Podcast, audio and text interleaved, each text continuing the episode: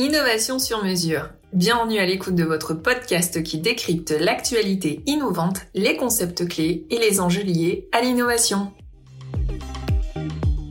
Aujourd'hui, chers auditeurs, nous avons le plaisir de recevoir Raphaël Gutière, coordinateur scientifique de l'Institut de transition environnementale de Sorbonne Université, pour nous parler de l'agroécologie et de la transition écologique dans le monde agricole. Raphaël est un expert sur le sujet de la transition écologique et environnementale. Il travaille depuis de nombreuses années sur les questions liées au développement durable à la gestion des ressources naturelles et à la réduction de l'impact environnemental dans l'agriculture. Dans cet épisode, nous évoquerons ensemble l'importance de l'agroécologie dans la transition écologique, de son impact sur les nouveaux modèles économiques dans le secteur agricole, de la façon dont l'agriculture se transforme dans ses pratiques pour être plus durable et respectueuse de l'environnement.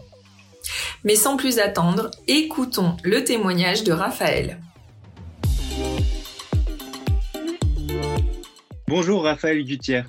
Bonjour Edouard. Euh, merci d'avoir accepté de participer à ce podcast sur la thématique de la transition de l'agriculture vers la bioéconomie. Bah, merci à vous de m'avoir euh, invité euh, à participer à ce podcast. donc, dans le cadre de la tendance innovation sur la bioéconomie dans l'agriculture, nous nous sommes dit que ça serait intéressant de, de, bénéficier de votre expertise et de votre témoignage sur le sujet de la transition agroécologique. J'ai plusieurs questions à vous poser sur le sujet. Ouais.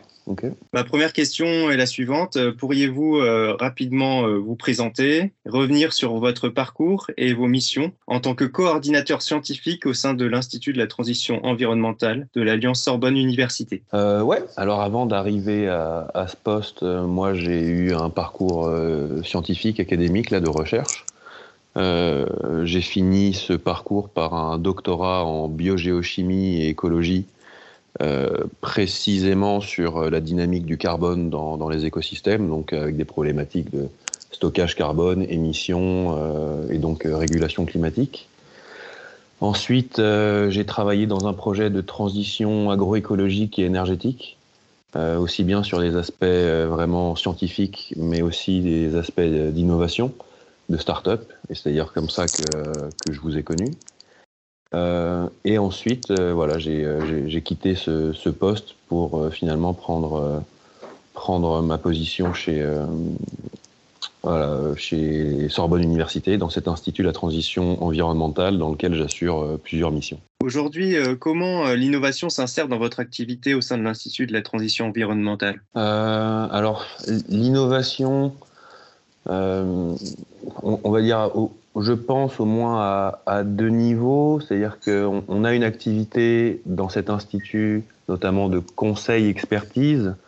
Donc je ne sais pas si on peut vraiment parler d'innovation, mais on, est là aussi pour accompagner différents types de projets et euh, d'initiatives euh, pour apporter un peu euh, notre bah, expertise sur sur les enjeux de la transition environnementale qui requièrent forcément beaucoup de transdisciplinarité euh, et une vision systémique qui, n'est pas forcément évidente à avoir. Euh, et on s'appuie là-dessus. C'est l'avantage d'être euh, un système donc universitaire, c'est que Sorbonne Université balaye tout un tas de filières et de secteurs de, de recherche et donc d'expertise sur lesquels on peut s'appuyer. Donc à la fois des sciences humaines et sociales qui sont souvent sous sous-cotées, sous, euh, sous-estimées euh, pour la transition environnementale, alors qu'elles sont quand même euh, essentielles, et évidemment des aspects scientifiques, que ce soit des géosciences, des sciences naturelles sur la biodiversité, des aspects comme ça de ressources, ressources en eau, cycle de l'eau, cycle du carbone, etc. Et donc on peut s'appuyer sur toute l'expertise et donc toute la communauté académique de chercheurs et même d'étudiants pour venir conseiller euh, que ce soit des collectivités, mais aussi euh, des projets éventuellement de, d'innovation euh, au sens un peu plus classique du terme. Et par ailleurs, on, pourra l'évoquer aussi, pardon, il y a, il y a ce projet de, plateforme qu'on est en train de, de, développer et qui a pour but de vraiment pouvoir permettre une innovation et une connexion très forte entre le système académique euh, et la transition environnementale du côté des citoyens et des, et des acteurs publics aussi. D'accord, merci Raphaël. Justement, j'allais enchaîner là-dessus. Euh, pourrais-tu revenir pour nous sur la plateforme transitive, donc le projet dont tu es le coordinateur scientifique? Quelle est sa philosophie Quels sont les enjeux au cœur de cette démarche scientifique? Alors, cette plateforme qui, est en train de, naître, hein, elle devrait être opérationnelle dans le courant de l'année, plutôt fin d'année, je pense. Elle est en cours de développement. L'idée de cette plateforme, c'est de, de pouvoir permettre à toute la communauté, alors principalement la communauté universitaire, mais pas que, on va le comprendre, euh, de venir s'engager pour la transition environnementale. Et, euh, et, de pouvoir faire un travail de recherche participatif et collaboratif et transversal, c'est-à-dire avec euh, toutes les spécialités de, du monde académique, euh, pour répondre à des questions, des interrogations, des sujets, des projets euh, qui peuvent évidemment émaner de cette communauté euh, universitaire. Mais là où c'est vraiment intéressant, c'est que n'importe qui peut venir soumettre à la communauté universitaire des questions sur cette transition environnementale, que ce soit de simples interrogations en tant que, que citoyen qui se pose une question de pertinence ou de choix du quotidien, par exemple, euh, mais aussi, euh, pourquoi pas, des, euh, entreprises, des structures, des startups aussi. On, en a aussi, on a des incubateurs à startups dans, dans, dans les universités qui peuvent venir questionner un petit peu leur modèle, questionner leurs choix, questionner leurs leurs projets qui ont trait à la transition environnementale euh, et le passer un peu dans cette moulinette universitaire euh, qui permettra de, de, balayer donc tous les domaines et d'avoir une vision d'ensemble, une vision systémique et, euh, et de pouvoir s'appuyer dessus pour euh, avancer dans les projets en ayant vraiment, du coup, pu bénéficier d'une expertise qui est, euh, qui est, on va dire, un peu holistique. Donc euh, vraiment systémique avec toutes les, toutes les dimensions que peut, que peut englober la transition environnementale. À présent, si tu le veux bien, je te propose qu'on prenne un peu de hauteur par rapport au sujet du jour, qui est la bioéconomie dans l'agriculture ouais. et la transition agroécologique.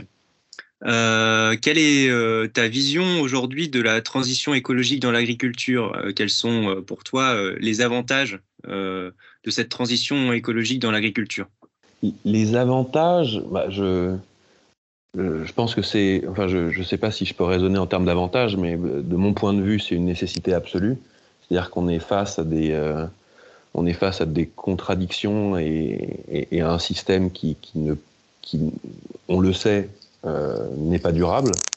C'est-à-dire que ce soit en termes de, gestion des surfaces agricoles, euh, de la mixité, enfin, ou plutôt de l'absence de, mixité, de l'homogénéité trop forte euh, des cultures, de la gestion des sols, qui sont un capital euh, absolument essentiel à la fois pour supporter les cultures agricoles, mais aussi pour stocker du carbone, par exemple.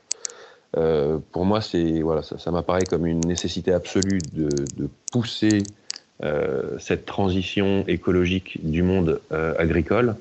Et euh, bon, le, le, bon côté, c'est que je pense que cette transition doit se faire avec beaucoup d'innovation, mais je pense qu'on reviendra sur le terme, de l'innovation plus conceptuelle et, théorique que, euh, que technologique, mais la technologie aussi peut servir euh, cette transition si elle est vraiment bien pensée.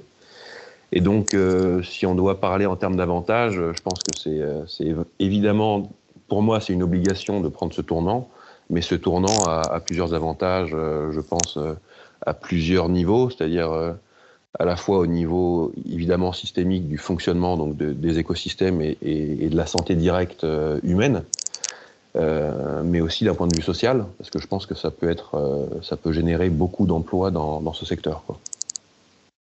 Euh, quand je t'écoute, tu distingues deux types d'innovation, l'innovation conceptuelle et l'innovation technologique. Qu'est-ce que tu entends par là?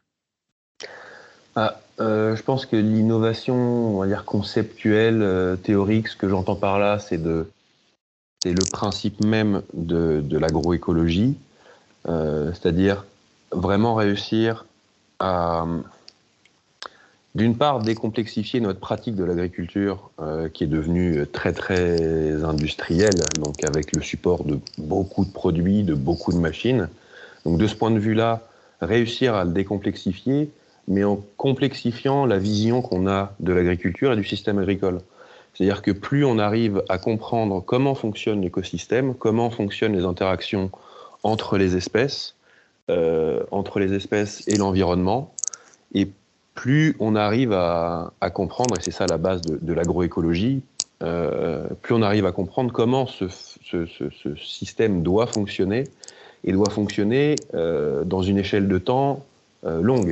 C'est-à-dire que je pense que ce qui nous a amené, entre autres, à arriver dans cette dérive, mais qui, nous a apporté beaucoup d'avantages, hein, à court moyen terme de l'agriculture actuelle qu'on appelle conventionnelle ou, euh, industrielle, euh, c'est la vision très court-termiste. C'est-à-dire que par, euh, par les, innovations technologiques et pétrochimiques, on a pu s'extraire un petit peu du temps long et on a dû, et, ça nous a permis de, de, penser le sol, par exemple, comme un, simple support de culture qu'on peut, euh, peut dégrader sans trop se poser de questions. On vient juste apporter euh, ce qu'il faut pour que la plante puisse se nourrir, c'est-à-dire euh, des fertilisants, et ce qu'il faut pour que la plante soit, entre guillemets, en bonne santé, c'est-à-dire toute une armada de biocides, donc les fongicides, les pesticides, les herbicides, et euh, sélectionner des, espèces, euh, de, des espèces cultivées, mais aussi euh, d'élevage, hein, je veux dire aussi bien animal que végétal, qui sont de plus en plus éloignées des espèces, on va dire, de leur équivalent naturel, et qui sont de plus en plus vulnérables en fait, parce que dépendantes de toute cette armada de, de produits et de technologies qu'on a. et donc c'est tout un système qu'il faut repenser pour retourner vers plus de complexité dans euh, l'agro-système pour qu'il puisse en fait euh, être beaucoup plus résilient et résistant et, euh, et à terme être durable pour à la fois la santé humaine, à la fois les cycles biogéochimiques, donc l'équilibre de l'azote, du phosphore dans l'écosystème et, et, du carbone évidemment, et, nous, en, et nous emmener dans une dans une, euh, voilà, dans une situation qui est durable. Évidemment, il faut repenser tout un modèle aussi de consommation. C'est pour ça que si on change rien à nos consommations et nos habitudes personnelles, euh, on peut questionner la durabilité, enfin la viabilité de cette transition agroécologique, par exemple, euh, parce que évidemment, en général, on a des, des, baisses de rendement qui y sont liées. Mais si on change notre ratio, par exemple, de consommation carnée versus végétale, et ben là, on arrive à avoir des choses qui sont, euh, qui sont profondément, euh, profondément durables. D'accord. Euh, Alors, j'ai peut-être pas parlé beaucoup là du, du côté innovation, du coup technologique. Que peut-être, enfin, vous voulez peut-être que je développe sur, sur cet aspect-là? Oui, pourquoi pas. Alors, sur les innovations technologiques, je pense qu'il y a il y, a, beaucoup de choses qui sont en train de se faire, il y a beaucoup d'investissements qui sont en train de se faire sur, euh, ces aspects-là. Et euh, voilà, ce à quoi il faut bien se. La chose sur laquelle il faut bien se concentrer, c'est sur, euh, ce qu'on appelle notamment les, démarches d'ACV, donc d'analyse de cycle de vie, qui permettent de prendre une, solution, quelle qu'elle soit en fait, un bien, un service qu'on pourrait développer, et et voir de sa conception jusqu'à sa fin de vie, éventuellement son recyclage, quel est son bilan, son bilan pas uniquement carbone, mais euh, effectivement son bilan carbone, son bilan euh, énergétique, son bilan ressources, pour voir si euh, effectivement dans, dans, le bilan global du fonctionnement du système agricole et de cette transition agricole qu'on doit mettre en place, est-ce que c'est vraiment durable pour la planète mais aussi est-ce que ça va permettre d'être juste socialement, donc d'apporter quelque chose en, termes de, d'emploi, par exemple? Parce que si on a une technologie qui va remplacer des emplois, je pense que c'est pas une technologie vers laquelle il faut aller. Si c'est une technologie qui permet de réduire la pénibilité du travail, je pense que là, c'est vraiment intéressant. C'est-à-dire qu'on va pas supprimer un travail, mais on va le rendre euh, plus facile à réaliser. Et euh, est-ce que ça va vraiment être une solution qui nous amène euh, collectivement à aller dans le bon sens et à réaliser cette transition agroécologique dont j'ai parlé et qui va être en soutien de cette transition plutôt qu'en euh, technosolutionnisme qui va juste consommer encore plus de ressources, d'énergie, de data center, etc. pour finalement un gain qui, qui ne sera pas vraiment réel et, durable à une échelle de temps, à l'échelle de temps qui nous concerne pour faire cette transition. D'accord, donc tu as bien évoqué toutes les, tous les enjeux et défis autour de l'environnement dans le secteur agricole. Mmh. En ce moment, on parle euh, beaucoup euh, d'agriculture régénératrice. Euh, quels sont pour toi les, apports très concrets de, l'innovation environnementale dans le secteur agricole? Bah, L'agriculture régénératrice, l'agroécologie, l'ABC aussi, l'agriculture biologique de conservation, la permaculture, tout ça, on, a un peu. Euh, d'ailleurs, ça peut être un peu confusant pour les gens qui se lancent un peu dans ce domaine. C'est-à-dire qu'on a tout un foisonnement de, terminologie qui, euh, bah, de fait, euh, avec les modes, peuvent, embrouiller un peu l'esprit. Mais pour moi, je pense que le terme d'agroécologie, c'est le, terme qui, recoupe un petit peu le plus tout cet ensemble de démarches.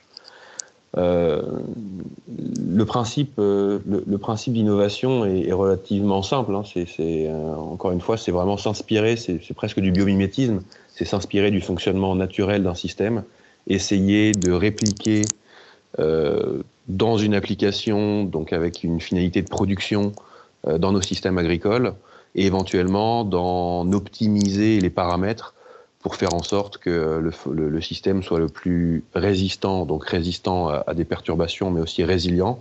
Résilient dans le sens, une fois que la perturbation est passée et qu'on a bougé un petit peu de l'état d'équilibre et qu'on a, et a un peu souffert d'une perturbation, que ce soit des insectes ravageurs, que ce soit le climat, euh, euh, la, la, saison des pluies qui, qui se décale ou qui devient un peu plus erratique, comment est-ce qu'on arrive par en remettant une complexité dans le système, euh, à revenir à un état d'équilibre qui nous permette d'être euh, en sécurité par rapport à, nos productions euh, à l'échelle locale, à l'échelle nationale? D'accord, c'est très clair. Peux-tu à présent revenir pour nous, nous faire un petit retour d'expérience sur des applications intéressantes que tu as pu voir et que tu valorises en tant que coordinateur scientifique du projet Transitive? Alors, le projet Transitive, il y a, un potentiel qui est, euh, extrêmement euh, intéressant, potentiel qui pour le moment n'a pas pu être éprouvé parce que euh, le projet lui-même n'est pas encore en, fonction. Donc, le vrai potentiel du projet, c'est de pouvoir avoir un outil dans lequel n'importe qui, et notamment des gens qui sont dans l'innovation, quel que soit le type d'innovation, puisse venir s'appuyer sur, euh, sur toute la puissance euh, intellectuelle de, de, la communauté universitaire. Donc, dans un premier temps, ce sera la communauté universitaire de l'Alliance Sorbonne Université, mais, euh, mais très vite, ce sera une communauté bien plus étendue, même nationale, voire aussi internationale. On a déjà des connexions avec des universités à l'étranger. Et venir s'appuyer donc sur cette, sur cette grosse force cognitive pour interroger leurs innovations et euh, s'assurer qu'elles soient vraiment euh, durables et, euh, et, et, voilà, et qu'on puisse la répliquer, qu'on puisse à la fois, et ça j'insiste là-dessus, que ce soit durable d'un point de vue écologique, c'est important, mais que ce soit durable aussi d'un point de vue social et en termes d'acceptabilité des innovations, parce que encore une fois, je trouve que l'aspect social et l'aspect des sciences humaines et, sociales sont, sont, souvent euh, minimisés. Et pour qu'un projet soit accepté, on le voit bien par exemple avec la, crise actuelle qu'on traverse, c'est-à-dire que même des, des, idées qui peuvent être bonnes sur le papier, par exemple euh, augmenter le, le prix du carburant euh, euh, pour, euh, voilà, pour, minimiser les, euh, les émissions de carbone, eh ben, si on l'amène pas avec euh, pédagogie et en expliquant euh, vraiment à la population euh, les intérêts, bah, ça, ça, ça c'est pas accepté et, on a, bon là je caricature un petit peu, mais c'est pas accepté et une bonne idée à la base peut se retrouver bah, mise au rebut parce que parce qu'on n'a pas pas pensé l'intégralité de la transition et la transition, elle est évidemment environnementale, écologique, mais elle est aussi sociale. Donc on peut pas se passer de ces de ces aspects-là. Et c'est là, je pense, que Transitive aura notamment son, intérêt, c'est d'avoir vraiment toutes les disciplines qui travaillent ensemble pour répondre à une question de transition environnementale. Et donc, euh, je le rappelle, euh, quand la, plateforme sera en, ligne, n'importe qui pourra venir euh, questionner Évidemment, ce sera dans, dans, le business model parce que ce sera une grosse plateforme, ce sera complètement gratuit pour des citoyens. La question se pose si ça devient sous une forme un peu de, conseil expertise euh, auprès de structures qui auraient besoin euh, de faire appel à cet outil universitaire euh, pour, leur, pour leur entreprise, par exemple. D'accord. Et si vous deviez, du coup, passer un message aux porteurs de projets, créateurs d'entreprises qui s'intéressent de près à la transition agroécologique, mmh. ce, serait, ce serait quoi finalement? Bah,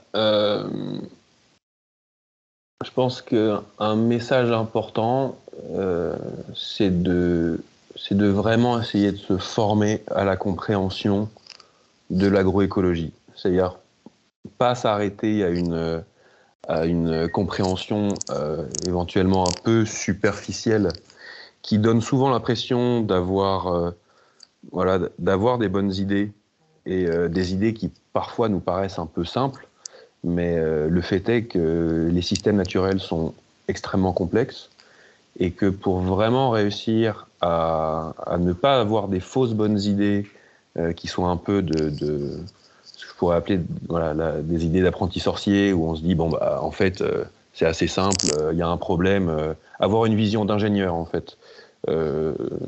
C'est avoir un problème et se focaliser sur une solution simple à un problème bien cadré le problème avec, euh, avec le système naturel, c'est qu'il est extrêmement complexe, il est extrêmement connecté.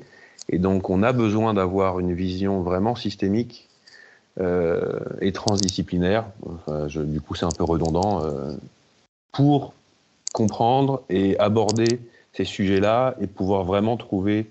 Si notre but est de trouver une innovation qui soit, euh, qui soit profondément durable et vertueuse, alors on ne peut pas faire l'économie d'un travail de compréhension. Et euh, évidemment, euh, on peut très bien se faire accompagner sur cette compréhension. Il y a plein d'instituts qui, qui, sont là éventuellement pour ça. Moi, évidemment, je, je, je suis dedans, donc je, je, sais que l'Institut de la transition environnementale de Sorbonne Université peut être là aussi pour ça, c'est-à-dire pour venir apporter euh, cet aspect de vulgarisation et de compréhension et donc de, de conseils sur ces aspects-là, euh, mais aussi de venir accompagner un projet euh, pour, pour s'assurer de la vraie durabilité d'un point de vue environnemental et social. Donc je pense que ça, c'est quelque chose de fondamental, acquérir vraiment la vision de la complexité des systèmes et ensuite ne pas passer à côté de tous les aspects euh, sociaux euh, qui, sont, qui peuvent être essentiels pour, euh, pour le déploiement et, et l'acceptabilité des, des solutions qui sont envisagées. Nous arrivons à présent au terme de notre échange. Merci Raphaël de ton témoignage en tant que coordinateur scientifique du projet Transitive au sein de l'Institut de la transition environnementale de Sorbonne Université. De rien, merci à vous pour l'invitation. Et euh, ton retour d'expérience, euh, je l'espère, inspirera euh, des porteurs de projets, créateurs d'entreprises qui veulent se lancer dans le domaine de la transition agroécologique. Super, bah, j'espère aussi. Merci à vous. Merci à toi. Bonne continuation dans tes projets. Merci. Nous tenons à remercier Raphaël pour son retour d'expérience. Nous espérons que son témoignage inspirera des créateurs d'entreprises et porteurs de projets dans leur réflexion sur le sujet de la transition écologique. Stratinov vous accompagne tout au long de votre activité dans la définition et la structuration de votre démarche d'innovation. Si vous avez aimé ce podcast, n'hésitez pas à le partager et à nous laisser un commentaire. Nous vous remercions de votre écoute, chers auditeurs, et nous vous donnons rendez-vous pour le prochain épisode sur notre chaîne Innovation sur mesure.